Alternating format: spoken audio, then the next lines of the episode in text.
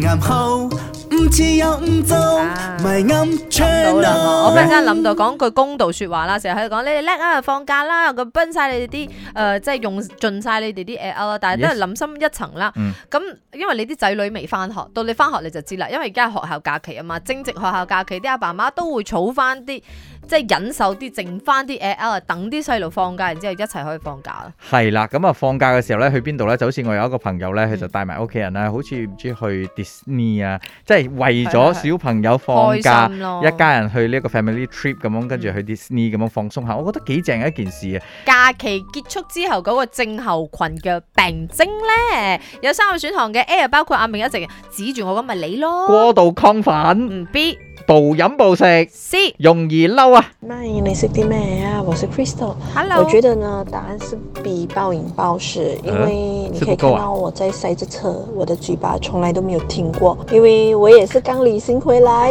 所以我觉得影响最多就是暴饮暴食吧。真的假的？哦我覺得欸嗯你是少數喎、喂咪有可能啊，因為食大咗個胃， ，no。你外國一定食噶嘛。誒、呃同結果飲食錯有關嘅，咁啊睇到呢、一個真係啊醫學研究嚟㗎，講呢一個 post holiday syndrome 咧係包括咗誒、呃胃口欠佳，你係 suppose 爭啲嘅，好似我咁爭啲，哦我尋日完全冇同佢哋食晚餐，我有買咗外賣俾佢哋，但我就係食咗一一塊多士就咁啦，一直到會唔今會朝係因為食滯唔咗？係，我係因為時差，我已經唔知 OK 瞓覺幾時啱，食嘢啊幾時啱。頭先我食咗蝦仁炒蛋咗之後，其實係我而家已經滯滯地係啦，就嗰種咯。係 OK，咁啊，仲包括咗過度亢奮，係我自己加落去，然之後我一直演呢一出戲，然之後 引引你入局嘅。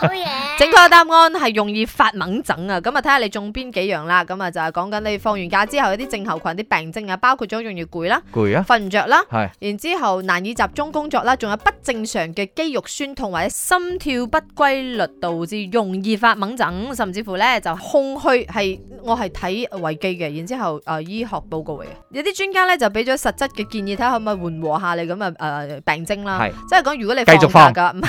你放假嘅話，你將嗰啲比較刺激性嘅，即係玩大啲嘅擺喺前面，